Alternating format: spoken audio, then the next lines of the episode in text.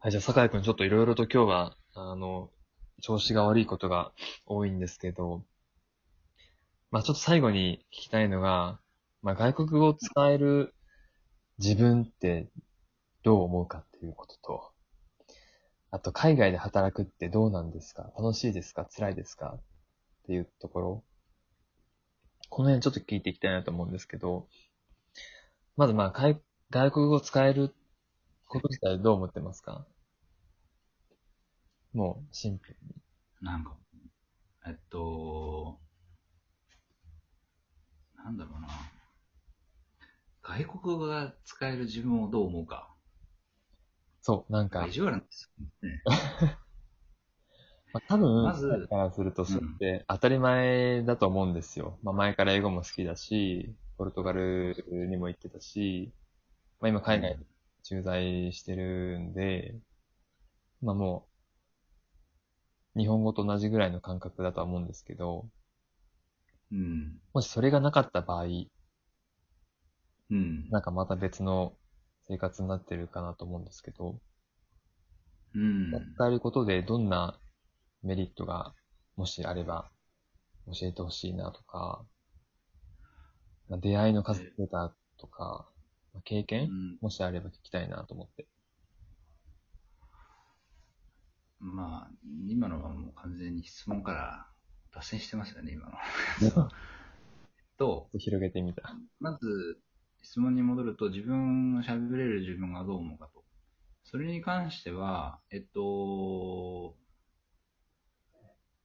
なんだろう。儲けもんだなって思ってます。儲けもん。そう。喋れることがあ良かったなと思ってます。でその儲けもんってのはさっき、あの、話の最後にあった通り、うってん。いうか、まあ、この先っていうふうになっちゃうんですけど、そのいろんなその交流が広がるとか、うん。いきなり知らない人と会った時とかに、その日本人はやっぱり一般的に英語ができないっていう印象がついてるんですけど、うそこん。で、まあ、ちょっとあの話すことぐらいはできるう。というんので、あの人つながりの広がりがつながるん広がるっていうのはうん。あるんじゃないですか。うん。つながりを広がるね。つながりは広がるし、もちろん使っていかなきゃいけないんだけれども、うん。広がって、それがまたその先のことに友人関係になったりだとか、仕事につながったりだとか、そういうことも、まあね、気にしもあらずなので、うん。結果的にさっきの、まあ、語弊を恐れずに言うと、まあ、儲けもんだなとうん。いうふうには思いますね。うん。うん。なるほど。まあ今、実際にうん。英語を使って仕事してると思うんですけど、はい。海外で働くってどんな感じですか海外で働くっていうのは、すごいざっくりしすぎてるんですけど、うん。うーん僕はそのイスラム圏でしか今までは仕事をしたことないんですよ。うん。本当パキスタンなんですけど、うん。僕がい、どうなんだろうな。まあ、ちょっと難しいですよね。あのいろんなところにアクティブに遊びに行ったりとか、うん。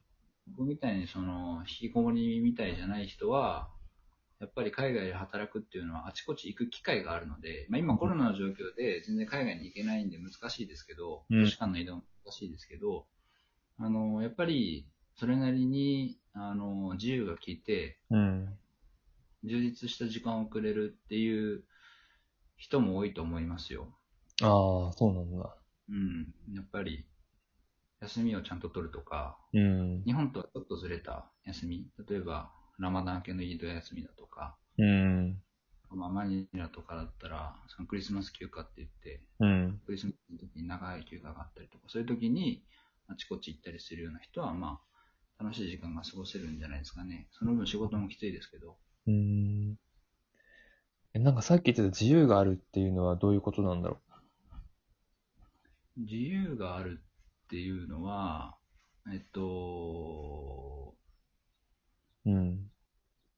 すごいストレートに言うと、うん。本社からの距離があるあ、本社から距離がある。本社からの距離があるから、うん。それなりにネズミの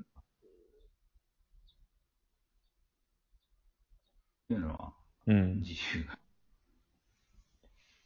あの本社から距離があって、まあ、動きやすいのが自由っていうことか。うん。まあ動きやすい。うん。まあちょっと語弊が、まあ最近はうネッ。トも普及してそうでもないけれども、まあそうは言ってもやっぱり日本にいるとみんなが休みの時にしか休みじゃない。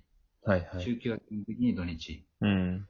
フレックスフレックスとは言っているけれども、実際はなんだかんだ言って、まあ今コロナで変わってきてますけどね。うん。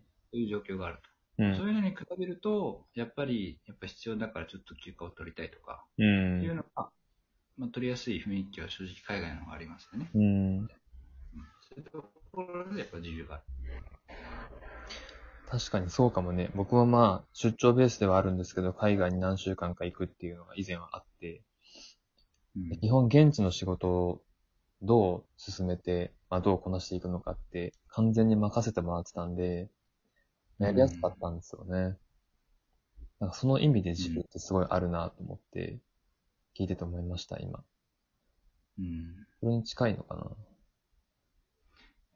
まあ、うんどうでしょうね。僕の場合難しいですよね。まあ、下っ端だし、あ、そう、30歳って、ポジションで言ったらどの辺なんですか勝者でいく。 30歳って言っておきながら、うん社会人まだ何年目でしょよそう浪人、2回ダブって浪人2回してるでしょ。だからまだ5年目でしょ。だから実質4年間しか働いてない。はいはいはい。ポ4ジ年。ションです。うん。基本的には、年齢からいくと、一郎二郎の人はもう海外に行く時期です。えーっと。実際、酒井はもう海外に行ってるんだよね。一応、ビザを取るために出張っていう体だったけれども、うん。社内の人事的にはもう海外に行く準備は整ってあ、そっか、じゃあ今は、今は出張ベース、る。出張ベース駐在員ではないっていうことか。はではない、ではない。けれども、いはいはい。駐在員じゃないくせに、東京の人なのに、現地で言い過ぎて税金が発生しちゃったっていう、ちょっと今問題になってる。などういうことしてんのすいません、みたいな。なんかえーみたい なんか、あれよね、酒井ってあれだよね。なんか、一般の人とは違う経験多いよね。 今回の件もそうだし、なんか。なえっと、にまあ珍しいですよね、多分ね。うん普。通に考えれば。話を聞いてる分にはすごい面白いんだけどね。そういうの。あの本人はもう怒られてばっかり、なんと待って。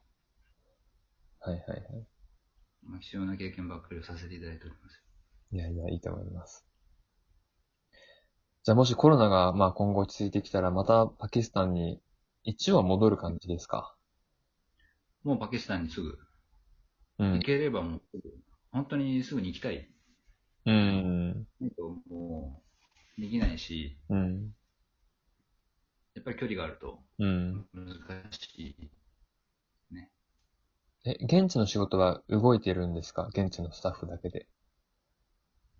えっと、僕の上に一人、えー上司の人がいて、うん。日本人が、えっと、その出資先の会社には3人、含めて3人。うん。で、2人とも、1人が COO で1人が EVP。で、その2人とも残ってます。あ、残ってるんだ。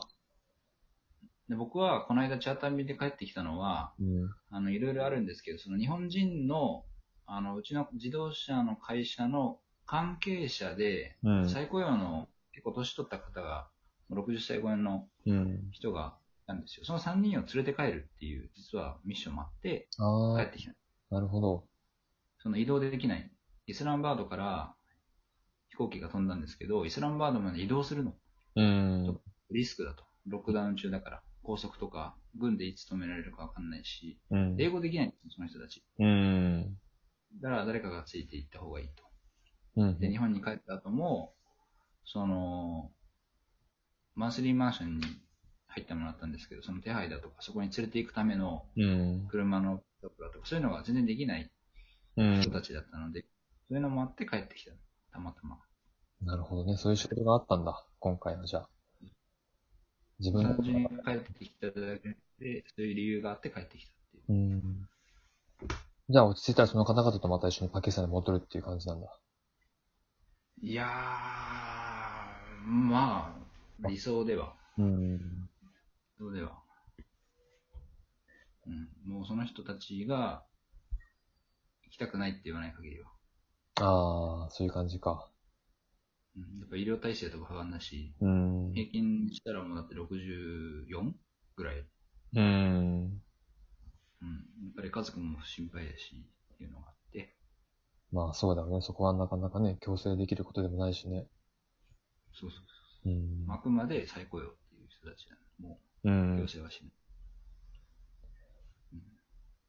まあじゃあコロナ終わってもいろいろとちょっと大変なことが控えてるとは思うんですけど、まあちょっとまたあの、パキスタンにいても、あの、ラジオトーク第2回目は収録できますんで、また時間あの、の方が、テンポがいいかもしれないですね。そうだね、向こうの方ね、 いいかもしれないですあるんで、うんちょっとまた改めて時間もらえたらと思います。